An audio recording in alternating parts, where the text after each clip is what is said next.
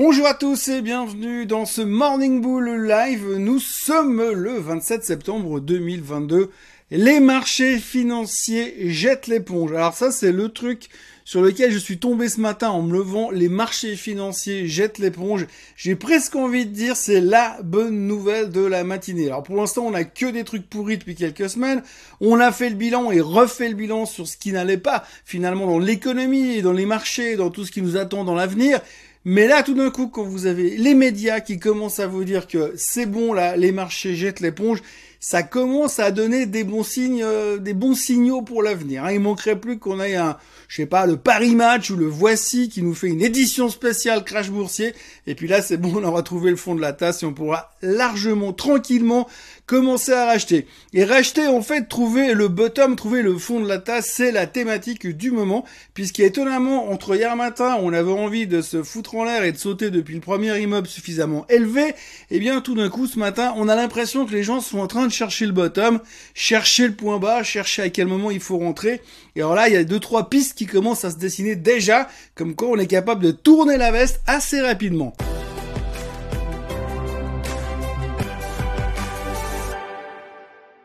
Le CAC 40 termine donc au plus bas de l'année, le DAX c'est à peu près pareil, le SMI est déprimé également, le S&P 500 est au plus mal et le Dow Jones termine en bear market. Alors ça c'est les grosses nouvelles à retenir, les grosses nouvelles négatives. Hein. Le Dow Jones est entré en bear market. On a vu que les pétrolières se sont fait démonter la tête à cause de la baisse du pétrole, donc ça a mis la pression sur le Dow. Le Dow est en bear market. Et donc, du coup, c'est intéressant parce qu'on peut commencer à regarder deux, trois petites choses. C'est que, statistiquement, quand le Dow Jones rentre en bear market, eh bien, tout n'est pas fini. Non, tout n'est pas fini parce que si on plonge dans les statistiques historiques, eh bien, on sait qu'en général, quand le Dow Jones rentre dans un bear market pendant quelques semaines, c'est très, très douloureux. Mais par contre, si on regarde sur le long terme, eh bien, c'est plutôt intéressant. En gros, on revient toujours à la stratégie de base. Il faut acheter pour le long terme. Et c'est très, très difficile de faire du timing. Le seul problème aujourd'hui, c'est que la mentalité dans le marché, c'est on veut faire du timing, mais on n'a pas forcément envie de construire sur le long terme et puis d'acheter et d'oublier ce qui va se passer demain. Surtout, surtout qu'aujourd'hui, on est le 27 septembre qu'il nous reste à peu près 35 jours de mois d'octobre à se taper et qu'en général c'est jamais un mois très très facile. Donc du coup on est un petit peu stressé. Par contre la bonne nouvelle effectivement c'est que statistiquement à ces niveaux-là les entrées en bear market sur le Dow Jones sont toujours des points relativement intéressants puisque ça veut dire quand même qu'il y a une bonne partie du marché baissier qui est fait et qu'il y a un petit peu d'espoir. Par contre c'est vrai quand on regarde le nombre de jours statistiquement qui nous reste avant de ressortir du bear market, ça peut prendre un petit peu de temps. Par contre, si on regarde le nombre de jours qui nous reste avant le bottom, eh bien c'est plus si loin que ça, donc il y a un petit peu d'espoir qui revient et ça fait du bien quand même d'avoir deux trois jours où on a l'impression que tout n'est pas fini et qu'on va pas tous mourir. Il y a une autre nouvelle qu'il faudra retenir aussi hier, c'est que finalement on a entendu que la Chine va rouvrir Macao, va rouvrir les casinos. Donc tous les touristes chinois qui allaient à Macao jouer au casino vont pouvoir y retourner. On est en train de lever les mesures Covid. Et ça, c'était la bonne nouvelle qu'on a eue à l'intérieur des marchés hier. Même si tous les indices américains ont terminé en baisse, la bonne nouvelle, c'est que le secteur des casinos a littéralement explosé parce qu'on se dit la Chine est en train de rouvrir, de rouvrir cette partie-là.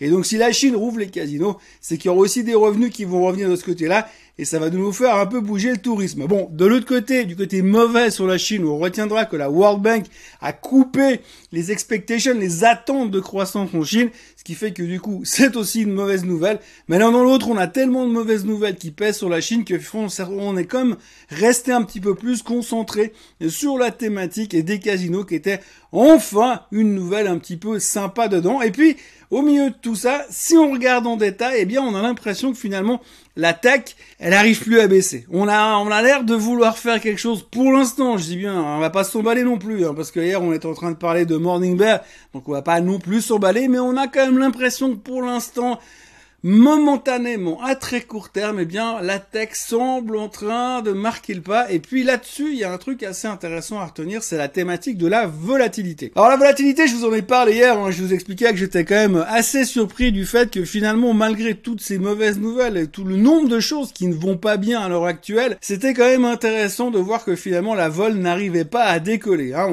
hier soir, on termine au-dessus des 30 sur la volatilité, c'est clair.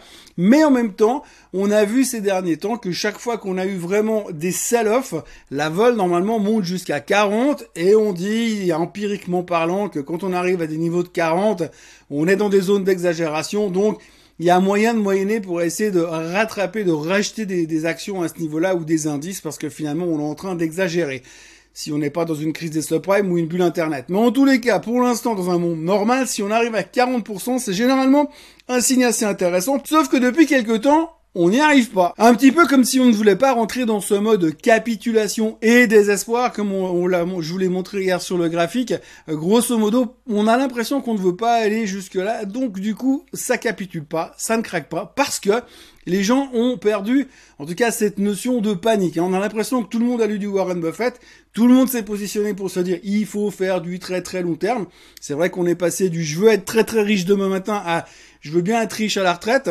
Après, ça dépend toujours l'âge qu'on a, mais forcément, eh bien, ça décale un petit peu dans le temps. Et du coup, et forcément, il y a une amélioration de ce côté-là et une espèce de euh, peur un peu moins impressionnante que d'habitude. Donc du coup, si on se replonge dans nos statistiques, eh bien, il y a un truc assez intéressant à noter au niveau de la volatilité, c'est que chaque fois qu'on clôture au-dessus de 30%, quand on se fait des séries de clôture au-dessus de 30%, eh bien c'est aussi un signe de bottom à très court terme. Alors pour identifier les rebonds, pour identifier à quel moment on va pouvoir rentrer dedans, dans le marché, eh bien, c'est assez intéressant d'observer la volatilité. Il y a un monsieur qui a fait tout un travail là-dessus, et donc si on revient un petit peu dans le passé, il y a eu une période entre le 5 et le 12 mai l'année dernière, euh, et à ce moment-là, il y a eu un moment donné où on a eu une 5 séries de clôture au-dessus de 30% de vol, et à partir de là, eh bien, on a pu dessiner un tout petit rebond. Pas un truc monstrueux, mais on a pu dessiner un rebond. Donc, il faut quand même surveiller ces pics de volatilité qui ont tendance à rester relativement élevés.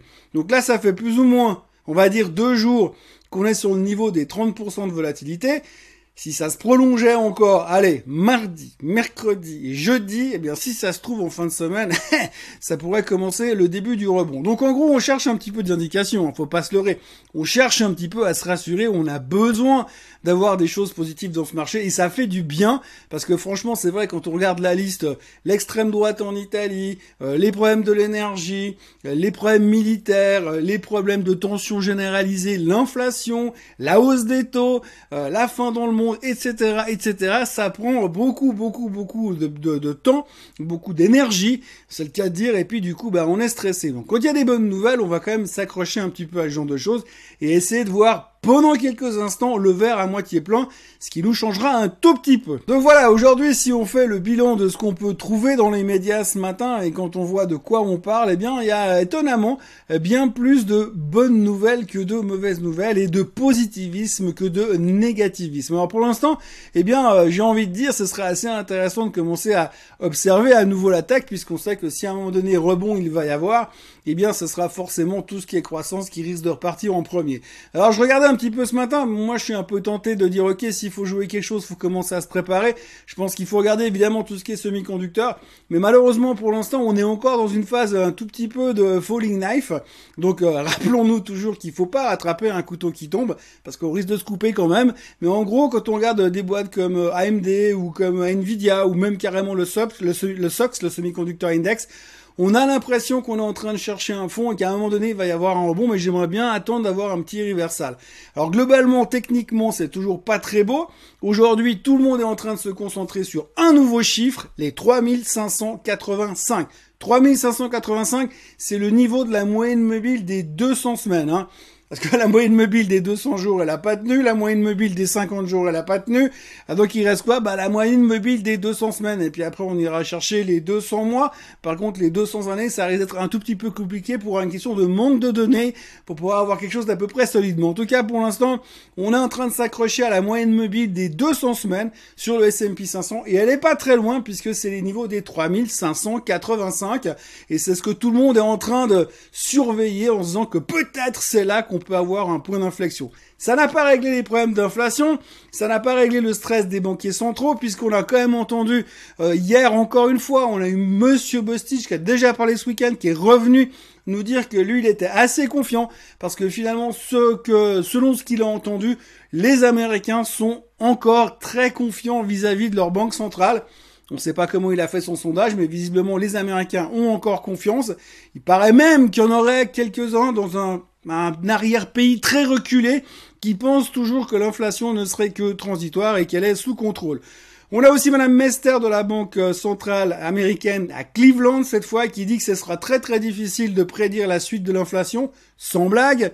On a les Anglais qui sont en train de surveiller toujours très très attentivement euh, les marchés financiers après la chute de la sterling c'est bien, c'est gentil de surveiller, il faudrait peut-être agir peut-être à un moment donné, mais enfin ça c'est une autre histoire. Et puis de l'autre côté, soyons fous, encore une bonne nouvelle, nous avons monsieur Marco Kolanovic qui est le stratégiste compte de JP Morgan. Alors monsieur Marco Kolanovic, lui il est bullish, en fait il est bullish depuis le début de l'année, hein, de toute façon, il a jamais vraiment changé son fusil d'épaule, lui reste convaincu que l'on ne va pas rentrer en récession et si les Américains rentrent en récession, ce sera vraiment, ils vont échapper à la récession plutôt vraiment par les poils, ils vont juste s'en sortir avec un coup de bol monstrueux, mais pour lui, on ne rentrera pas en récession, et il pense qu'on arrive gentiment à des niveaux de rachat relativement intéressants. Un des argumentaires, c'est que le bull bear indicator, le bull, euh, le bull bear ratio est aujourd'hui en faveur des bears, évidemment, et qu'aujourd'hui, il y a 17,7% de boules dans le marché, et que c'est pas suffisant pour lui, donc c'est un indicateur contrariant comme quoi à un certain moment le marché devrait rebondir. Vous voyez, il n'y a pas que des mauvaises nouvelles dans ce marché en ce moment. On notera aussi euh, deux choses au niveau des sociétés, il y a aussi Walmart qui est en train de signer un partenariat avec Roblox pour rentrer dans le métaverse, comme quoi il y a encore des gens qui croient qu'il y a un avenir derrière l'inflation. Et puis euh, pour euh, terminer, eh bien petit update au niveau de l'IPO de Porsche qui se passe méga méga super bien puisqu'elle devrait sortir tout en haut du range parce qu'elle est clairement sur sur sur sur sur sur souscrit un petit peu à l'image que si vous cherchez à acheter une Porsche 911, une vraie, une voiture avec des roues et tout, eh bien c'est très très compliqué à obtenir en termes de délai. Et c'est la même chose pour l'IPO, ça se passe très bien pour le moment. Donc finalement, vous voyez qu'après un lundi complètement pourri, on attaque avec un mardi qui est un tout petit peu plus optimiste. D'ailleurs, les futurs sont clairement en hausse, en hausse de 0,75% et les gens ont l'air relativement en meilleure forme et un tout petit peu plus euh, motivés et qu'hier. Et mais alors que l'on se rassure, aujourd'hui il y aura encore des chiffres économiques puisqu'on aura droit à la confiance du consommateur, aux chiffres de l'immobilier, chiffres de l'immobilier qui sont euh, qui vont être probablement encore une fois relativement surveillés parce qu'on commence à se dire, bah oui, les taux montent, hein, les mortgages, les hypothèques à 30 ans aux États-Unis sont en train de monter en direction des 7%. Euh, on entendait dans un autre pays, en Angleterre, ce matin, on parle d'une augmentation des coûts hypothécaires, des charges hypothécaires pour les propriétaires de l'ordre de 73% pour 2023. Je vous laisse imaginer ce que ça va avoir comme impact aussi sur la consommation, bien sûr, ce qui devrait potentiellement calmer l'inflation. Bref, en tous les cas, il n'y a pas que du bien, mais à surveiller les chiffres de l'immobilier.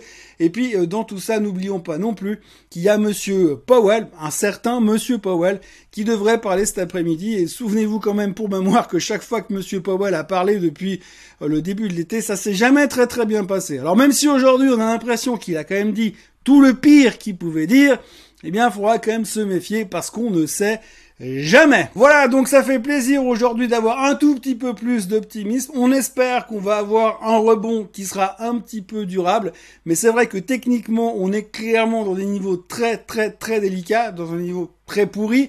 Il est normal potentiellement qu'on ait un rebond par rapport à ça. Ça ne veut pas dire que tous nos problèmes sont réglés, bien que la plus grosse surprise d'hier soit le fait que l'élection du parti d'extrême droite en Italie a été aussi bien perçue euh, par le marché puisque finalement euh, l'indice italien terminait en hausse comme quoi euh, malgré tout ce qu'on nous a vendu de catastrophique dessus pour l'instant en tous les cas le côté économie prend la chose plutôt pas mal bien que l'on entend des commentaires étant très très méfiants pour la suite des événements par rapport aux nouvelles choses et à ce que le gouvernement, le nouveau gouvernement italien va mettre en place. Voilà, euh, encore une toute dernière chose.